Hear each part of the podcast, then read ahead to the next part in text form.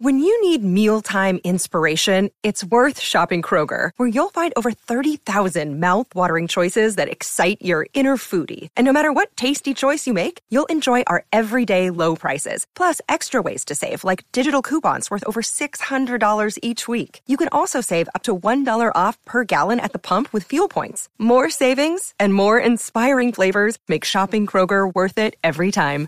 Kroger, fresh for everyone. Fuel restrictions apply. Look, Bumble knows you're exhausted by dating. All the must not take yourself too seriously and 6 1 since that matters. And what do I even say other than hey? well, that's why they're introducing an all new Bumble with exciting features to make compatibility easier, starting the chat better, and dating safer. They've changed, so you don't have to. Download the new Bumble now. From sponsoring cultural events to partnering on community projects, creating youth programs to supporting first responders, at MidAmerican Energy, caring about our community goes beyond keeping the lights on. It's about being obsessively relentlessly at your service. Learn more at midamericanenergy.com slash social.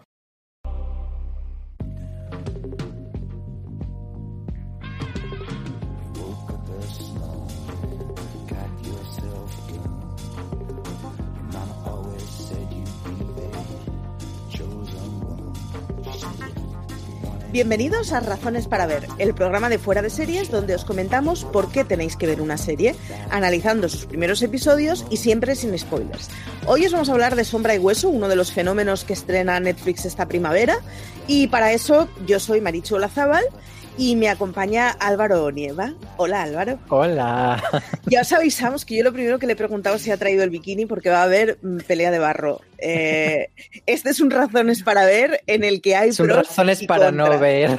Exacto. Yo vengo a defender un razones para ver como buena fanática y Álvaro viene a, a ser el, el- el boomer que diga no entiendo la fantasía. No, no Pero- entiendo. la- Bueno, venga. Pero vamos con un poquito de objetividad y luego ya desato mi fanatismo. Eh, Sombra y Hueso es una serie producida por Netflix que se estrenó el viernes 23 de abril, tiene ocho episodios. Por el momento hay una temporada confirmada y está adaptada eh, sobre la obra de Leibar Dugo que se, se llama eh, El Grisaverso, que es un paraguas en el que tiene diferentes libros y diferentes relatos. La saga inicial era Sombra y Hueso, que es una trilogía, y después de eso sacó Seis Cuerpos y o Seis Cuervos, perdón, y Reino de Ladrones, junto con una serie de relatos. La serie ha optado por hacer un híbrido entre ambas sagas e ir contando en paralelo ambas historias. Si os parece, escuchamos el tráiler y os comentamos de qué va la serie y bueno, qué nos ha parecido y todas esas cosas. The Shadow Fold. A scar on the map that tore our country in two. What the hell are you doing here? Muy bien, vamos a ver. Voy a, voy a estar calmada, ¿eh? Voy a estar muy calmada, Álvaro. A ver, a ver. Primero eh, empieza contando de qué va Sombra y Hueso y antes de que nos metamos en pelea. Efectivamente. Venga. Sombra y Hueso es la historia de Alina. eh, en realidad es la historia de Alina y Mal. Son dos chavales huérfanos que se criaron en un orfanato en un mundo o en un país que eh, la ambientación, tanto de ropas, nombres, la iconografía en general, es como muy rusa. Eh, es un sitio en donde nieva mucho y hace muchísimo frío, que está eh, en guerra desde hace décadas con sus reinos eh, colindantes, pero es que además está atravesada por, por, por el océano, por un lugar de sombra que está habitado por seres malignos, que básicamente lo que hace es que si pasas por allí, te matan. ¿Cómo puedes evitar que te maten? Con los Grisha. Los Grisha son los magos de esta historia fantástica que son capaces de hacer una serie de encantamientos que, aparte de servir para la evolución industrial de Ravka, que es como se llama la nación de Alina, eh, y, diferentes cosas de defensa, pues algunos de ellos pues pueden hacer pues esos sortilegios y historias para que a través de la luz lo- logren pasar esta sombra. El pueblo de Ravka lo que lleva eh, generaciones esperando es alguien que sea capaz de convocar la luz del sol y que por lo tanto arroje luz sobre el océano de oscuridad y una el reino en dos y les quite el mayor peligro que tienen que les imposibilita en, en esa guerra que están con, con los territorios vecinos. Eh, por lo pronto... Puedo hacer un primer inciso. un primer inciso. vale, y es que esto es la, la primera cuestión que a mí me surge, es como, a ver, eh, esto de, la sombra, eh, que es como una especie de, falla, como un abismo que, parte en dos, eh, este mapa que, que, además lo vemos en la serie dibujado como un mapita y la raya en medio que parece la forma de un genital femenino, por otro lado. vale, es como muy chulo el concepto, pero luego no llego a entender si hay unas personas a un lado de la sombra otras personas a un lado de la sombra, ¿por qué están empeñados en cruzarla sabiendo que lo que hay dentro son unos seres infernales que se los van a comer y los van a devorar? Y entonces te cuentan que, que bueno, por el comercio, porque le hace falta, me parece una, una eh, justificación totalmente absurda en plan de que pues, quedara un país a un lado de, de, de, este sitio maligno y otro país al otro lado y dejar de intentar cruzar todo el rato, que solo hay muerte dentro. Álvaro es, no sé si os habéis enterado de ese meme en donde hay alguien que construye con bridas en un vaso una asa súper complicada y tal para beber y hay un tío que coge la mano, extiende la mano, coge el vaso y bebe. Pues Álvaro es ese señor. Sí, es cierto. Eh, en las historias fantásticas muchas de las premisas suelen tener una cosa de, pues me da igual que estéis en guerra, dividid el reino en dos y no paséis por ese infierno. O sea, te, te quiero decir, sí, tú, tú, ves el Señor del Anillo y entiendes por qué necesitan andar por todo eso y venga película de andar y venga película de andar, pero tiene una misión que es interesante y que es lógica. O no sé, pero aquí la verdad es que no me convence ese punto de partida, pero bueno, voy a hacer ese esfuerzo es de decir, de bueno, fe. claro, venga, me lo creo y pasamos a lo siguiente, venga. El, el, tema es que, bueno, una de las cosas es que la premisa de Sombra y Hueso, en general, las premisas de las historias fantásticas que tienen su propio su propia construcción de mundo, eh, tienen como una serie de, dosis inicial en la que se te dan muchos datos. Eh, la historia de Sombra y Hueso, a mí me chifla el libro, pero bueno, de debo decir que lo he vuelto a leer ahora estas semanas y me chifla el libro ahora. En la primera lectura me dejó bastante más templada que lo que me ha dejado ahora. Y, y, sí que es verdad que es un libro en el que pasan pocas cosas, digamos. Entonces, la serie lo solventa poniéndote una historia al otro lado de Rafka de una serie de ladronzuelos que eh, lo que quieren ir a hacer es ir a por Alina. Y entonces ya tienes una contrapartida porque la historia de Alina y Mal, esos dos niños huérfanos, es muy intensa. Al final es una cosa constantemente de hablándose el uno al otro, yo Dios mío, cómo te quiero, cómo te añoro, yo Dios mío, qué perdido estoy en el lugar que estoy. Y entonces la contrapartida que tiene es una historia al otro lado del reino en donde es mucho más cómica, se juegan aventurillas y es lo que hace que la serie en mi opinión, sea mucho más ligera y mucho más apta para aquellos que no están eh, conquistados con la saga. Que para que no se pierda la gente, eh, eh, Alina es esa, pues como eso que es tan típico de la saga de, de, fantasía, pues es la elegida, es la que, cuando hablábamos de esa sinosis, la que puede convocar el sol, que algo que vemos en el primer episodio, perdón si lo consideráis spoiler, pero está en todos no, los trailers y, en, no, no. y en la sinosis. Va, y la historia va de eso, de golpe claro, viene una invocadora del sol. O ella sea. es esa, esa, esa elegida y luego tenemos a esa otra gente que está un poco pegada, eh, es un poco pegote, pero bueno, como tú dices, ayuda a, hacer un poco de equilibrio en la serie, que son los personajes de esa segunda saga eh, que, que, han unido en, la serie de Netflix.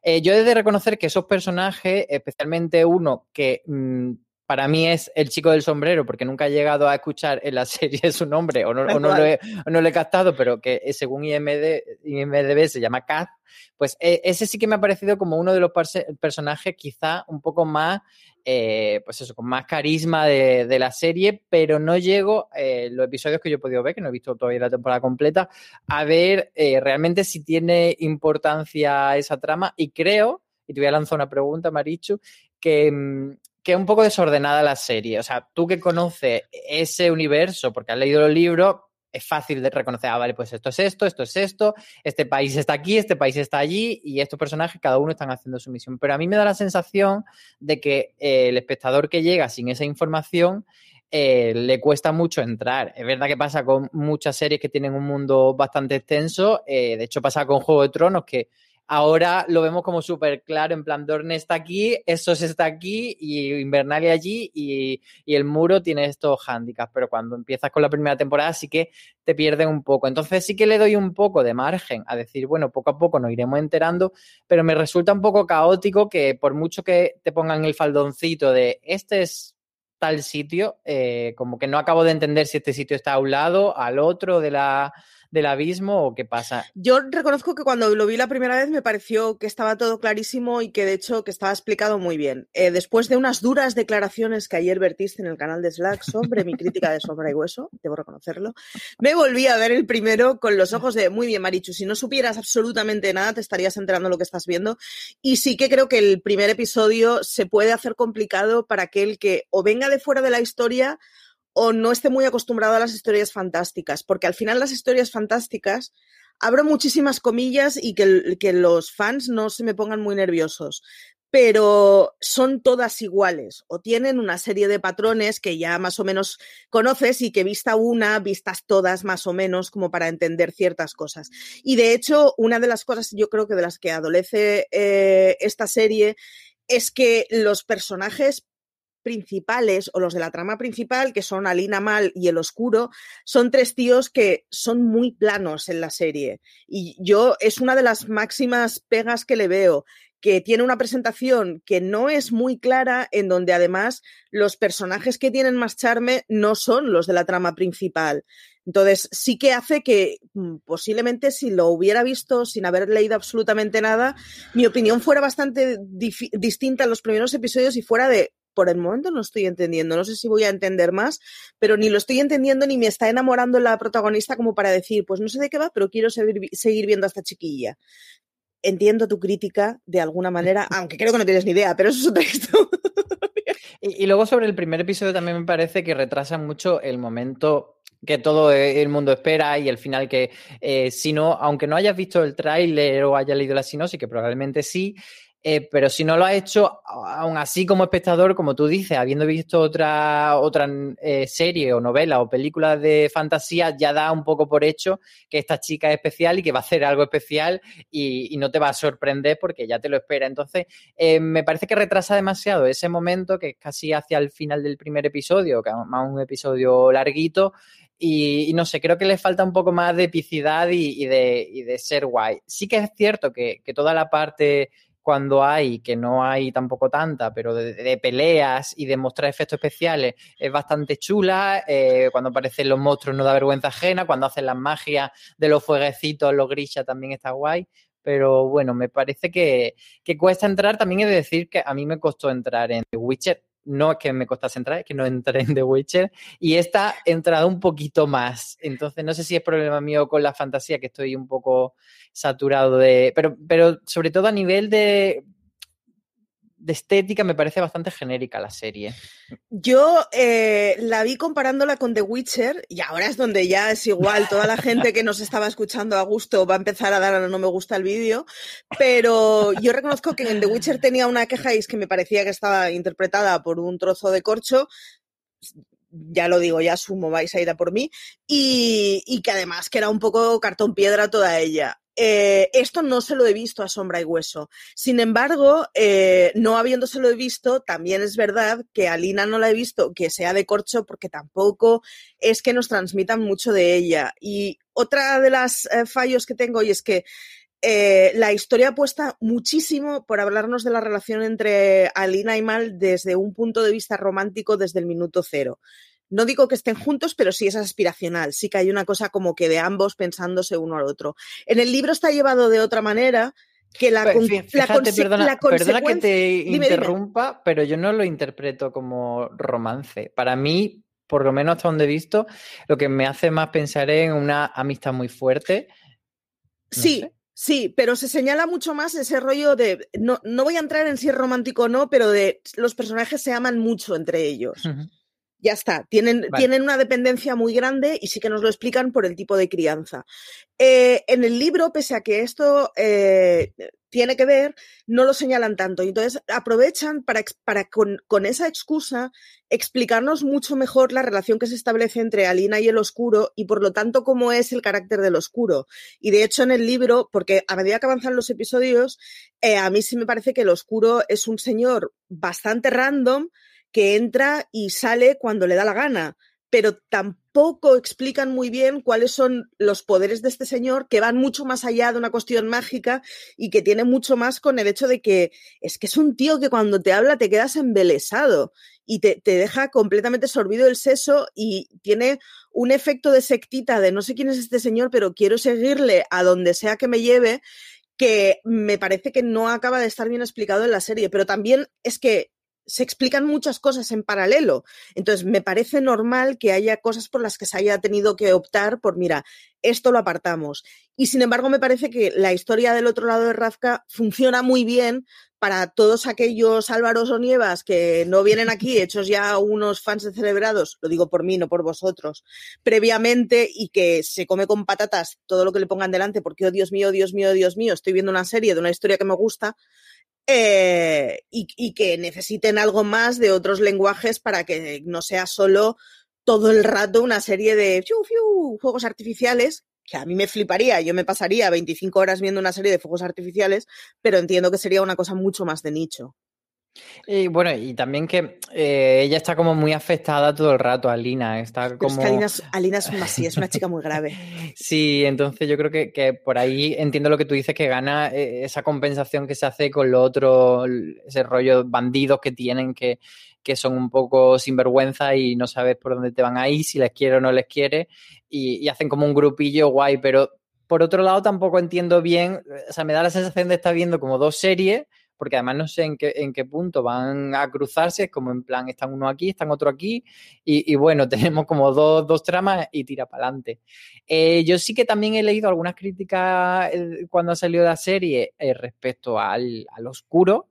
eh, y a mí sí que me parece que lo oscuro tiene cierto carisma, o por lo menos me resulta intrigante este personaje que interpreta Ben Bars, que, que le vimos en Westworld, por cierto. Sí. Eh, a mí sí que me ha convencido, no sé a ti.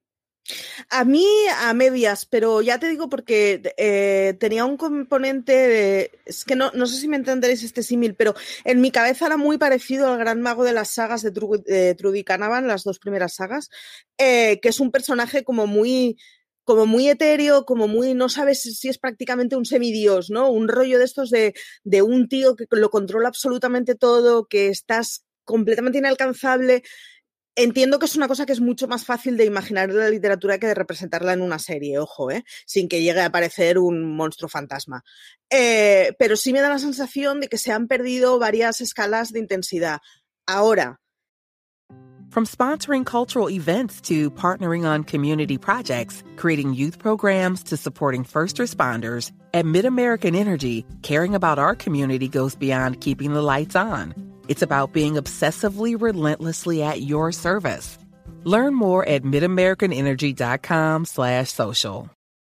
Eh, es a su vez una de las cosas, una de las ventajas que le veo a la serie, porque posiblemente si hubieran hecho una adaptación del libro tal y como es, eh, nos hubiera gustado a mí, a los emos que queden en el universo y a unos cuantos más, porque sí que es verdad que la historia inicial es muy intensita, es muy dramática, es muy como permanentemente agónica, que claro, a mí me mola, pero es, eh, pero, pero es que es un poco de fustigamiento. Creo que el cambio, honestamente, es un producto distinto, pero que el cambio es para bien y funciona para bien de la saga. Y, y en ese margen, pues igual el oscuro es suficiente, puede ser. Me debato, me debato. Eh, creo que dependerá mucho de qué es lo que me digan en el resto de la temporada. Yo he visto solo los cuatro primeros episodios con los screeners. No quería escribir la crítica con, habiéndomelo visto entero, así que solo me he podido ver los cuatro primeros y los cuatro siguientes supongo que será lo que me vea esta noche, en plan consumo compulsivo. Pero entonces, ¿cuánto queda de, de Sombra y Hueso? O no sé si sabes más o menos los planes, porque esta temporada cubre el primer libro, mezclando tramas del primer libro de la otra saga. ¿o? Eh, en teoría, por lo que yo había leído previamente, sí. Eh, de todos modos, me da la sensación de que, claro, la, la, segunda saga tiene solo dos volúmenes, o sea que no lo van a poder hacer tal cual un libro y un libro, van a tener que en algún momento cortar. Yo supongo que de lo que avanzarán más es de la trama de Sombra y Hueso, que es la que es una trilogía y es la que construye el mundo y por lo tanto tienes muchísima más carga y se podrán recrear más en un momento en el que lleguen a encontrarse estas dos tramas, igual no en esta temporada, yo desde luego creo que no en esta temporada. Eh, pero yo sí creo que la primera temporada es fácil que llegue al primer libro, porque tampoco pasan tantas cosas en el primer libro como para que digas, es que no les va a dar tiempo. No, han decidido explicar la historia desde un punto de vista distinto y explicado la historia desde un punto de vista distinto y mucho más de hechos objetivos, es mucho más fácil de contar la, la, historia del primer volumen de Sombra y Hueso y yo creo que de los dos, de los demás pasa un poco lo mismo, que mola mucho, pero, pero tiene poco. Y la otra es que en Sombra y Hueso hay un punto de inflexión en el que cambia la historia que yo quiero pensar que lo podremos ver en la primera temporada porque es un cambio de chip que, que tiene su gracia, la verdad. Ay, veremos. ¿Estás completamente no convencido tú?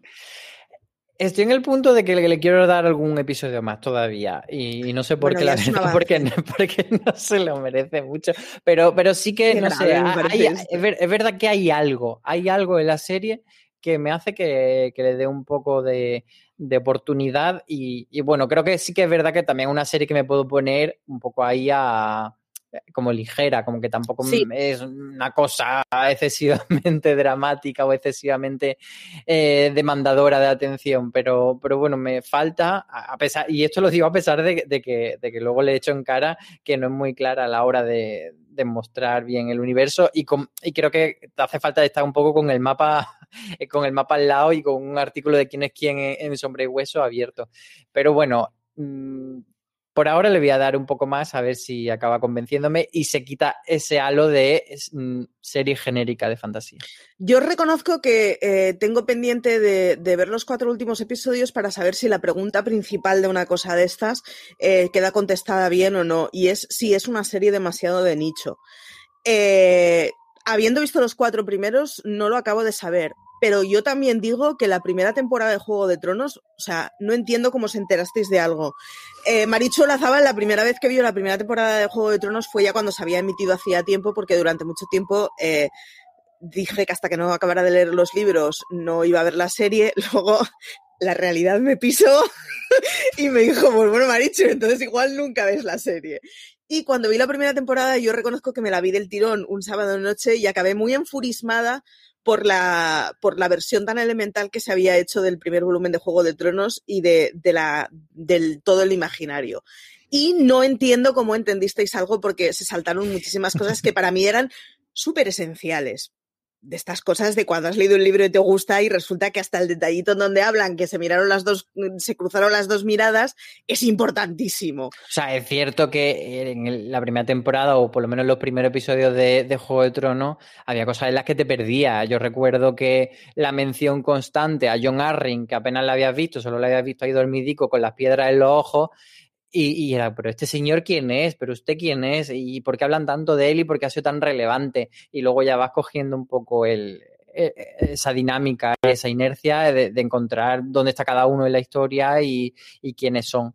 Yo te voy, a te voy a dar la vuelta a la pregunta eh, sobre esto de si nos ha gustado o no eh, Sombra y Hueso. Yo sé que a ti te, estabas loca por ver el Grisha verso y, Totalmente. y, por tu, y por tu crítica que has quedado convencida, eh, pero creo que eliminando un poco e, ese, esa pregunta de como, como lectora, ¿has quedado satisfecha? Que sé que sí, la voy a trasladar a. ¿Crees que Sombra y Hueso, eh, como serie de Netflix, puede ser la gran nueva eh, saga de, de, fantasía televisiva? ¿O crees que se queda como un producto de mmm, liga intermedia.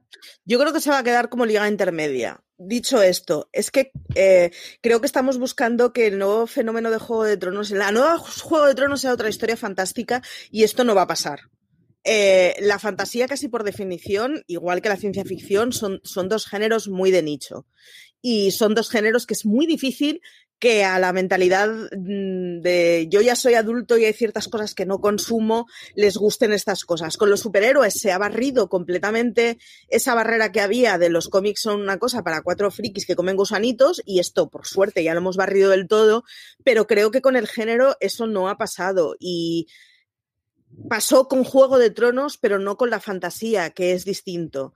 Entonces, no creo que vaya, o sea, ¿va a ser Sombra y Hueso la nueva Juego de Tronos? Ni de coña. O sea, no, segurísimo que no.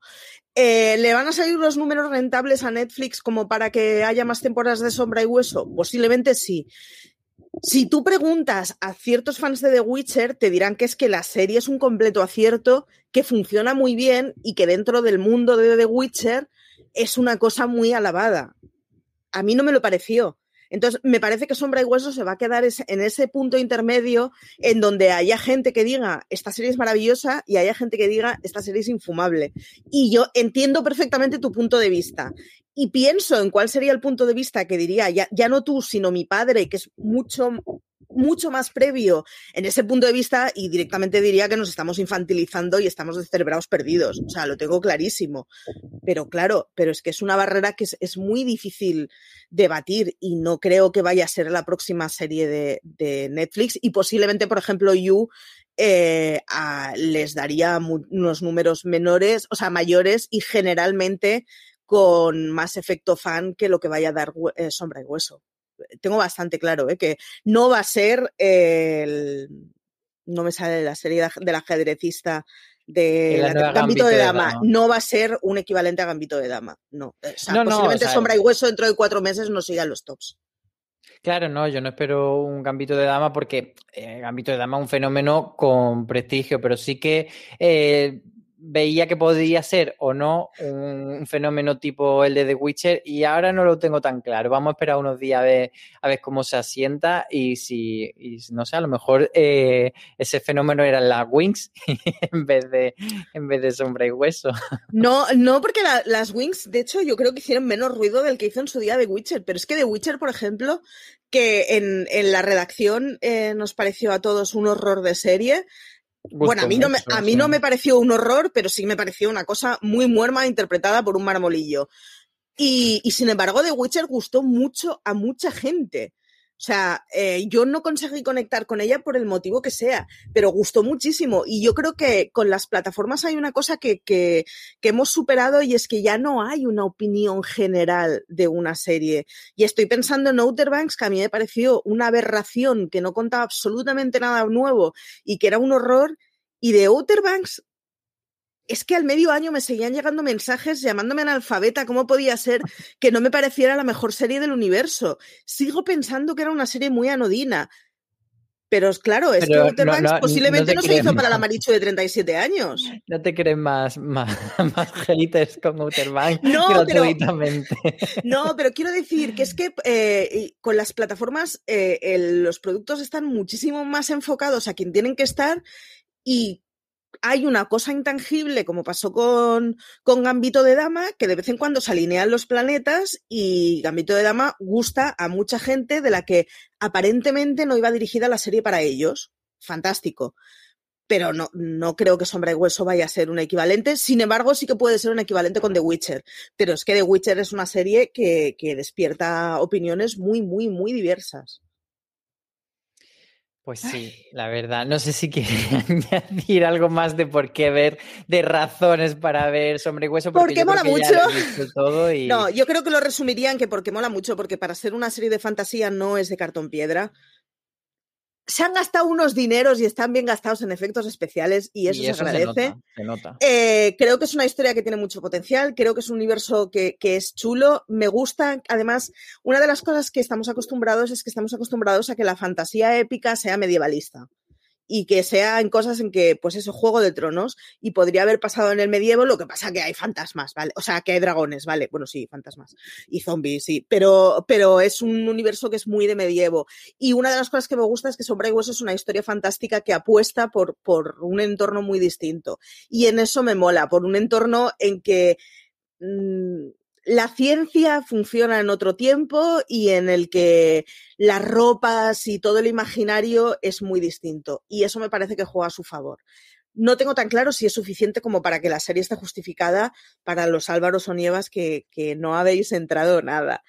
En ese Pero sentido de decir que me recuerda bastante a, mm, a esta serie que se llama Into the Badlands y creo Sí. que Into the Badlands me gustó más. vaya. vaya. Vaya, y eso que tampoco era una serie para tirar cohetes, pero, pero bueno. Eh, pues ya Yo- está. Yo, yo, a ver, yo he de decir que sí que la recomiendo a la gente que le guste la fantasía en general y si no vas con una expectativa demasiado alta, te puede convencer o te puede resultar una serie medianamente entretenida y te puede funcionar. Entonces, ese es pregunta- m- mi alegato. dime, dime. La pregunta de fuego, después de tú, Álvaro Nieva, señor que no ha leído nada de esto y que no es especialmente aficionado a la fantasía, has visto dos episodios, ¿le vas a dar más oportunidades? Sí, pero un poco por, por ver. Pero no porque esté encantado, pero. Bueno, pero ya es, o sea, ya es algo. O sea, no, Pero no porque te tengo como la duda de realmente. eh, eh,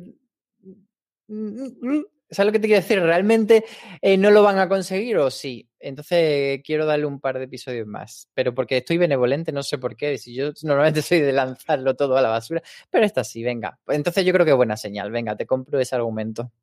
Ya por lo, por lo pronto a alguien de fuera no le ha generado completo rechazo. Yo creo que esto es un avance. ¿eh? Ahora veremos si en el próximo watchlist, que lo tenemos que grabar dentro de una semana, 10 días, eh, a ver si Álvaro nos trae novedades y lo va a proponer como lo peor del mes. Eh, yo como aficionada al género, a las series de fantasía y en general, las cosas en donde hay gente que aprende magia, a mí ya me tienen. Eh, reconozco que me ha gustado bastante, que, que me parece que está bastante bien hilada. Entiendo que puede ser una serie en la que cueste entrar, pero una vez se entra, eh, creo que funciona muy bien. Así que con esto os dejamos, Álvaro, si te queda algo por decir. Nada más. Pues el minuto de oro ha sido gastado con un nada más, que yo lo reinterpretaré con lo que a mí me guste. Que muchísimas gracias por haber llegado hasta aquí, que estas han sido las razones para ver o para no ver Sombra y Hueso, que hay debate, que a mí ya me suelen gustar las razones para ver cuando no hay solo una misma opinión, salvo en ciertas series en que es imposible opinar distinto, pero entiendo que en Sombra y Hueso te pueda gustar más o menos. Que... Esperamos muchos comentarios enfadados, en plan. "Ah, no Efectivamente, que, razón". que esperamos Team muchos Marichu, Team comentarios. Álvaro. Yo reconozco que ayer cuando Álvaro eh, criticó mi crítica, pensé, ¡jo, qué guay! Porque cuando nos den de hostias, nos darán solo unos cuantos y con un poco de suerte generaremos debate. Ha sido completamente accidental, pero claro, sí que era previsible que en algún momento una serie de estas de fantasía a mí me fuera a gustar mucho y a Álvaro, ¿no?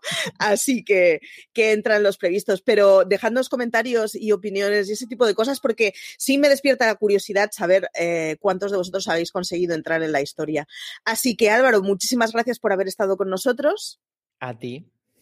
Que nada, que como siempre, que podéis leer mi crítica en fuera de series, pero que no es el único artículo. Beatriz escribió uno previo explicando qué iba a explicar la serie y cómo estaba, eh, cómo estaba construida.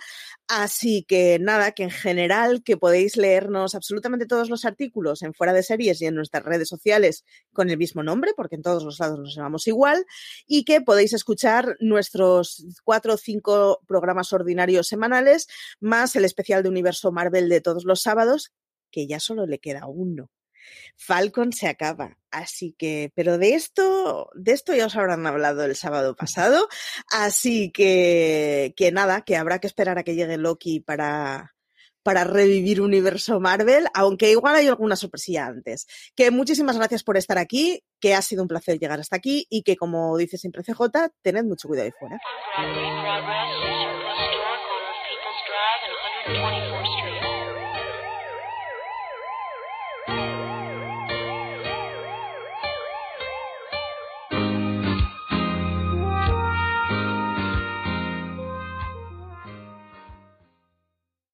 With winter weather making it harder to stay active, here's a gift idea for the outdoor adventurer in your life the Allbirds Mizzle Collection. The Allbirds Mizzle is designed for those who won't take snow for an answer, featuring built in puddle guard technology to keep the winter wonderland where it belongs, not in your shoe. The weather ready sole offers enhanced traction, so you go on winter runs with confidence, and it's made with premium ZQ merino wool, a naturally insulating material that keeps your feet warm and sports a low environmental impact. Allbirds displays their carbon footprint right on the shoe, so you can see the difference for yourself. On top of that, they actually offset the carbon footprint to zero, making their Mizzle collection completely carbon neutral. So you can stay warm and dry while trading lighter. This holiday season, get on their nice list when you shop the Allbirds Mizzle collection. Discover your perfect pair at allbirds.com. That's A L L B I R D S.com. Need a gift idea for the outdoor adventure in your life? Shop the Allbirds Mizzle Collection, made with water repellent puddle guard technology and ZQ certified merino wool with a low environmental impact. It's a natural fit for winter runs. And Allbirds offsets the carbon footprint to make their Mizzle collection carbon neutral, so you can take comfort in treading lighter. Get on their nice list this year with the Allbirds Mizzle collection. Discover your perfect pair at allbirds.com. That's A L L B I R D S.com.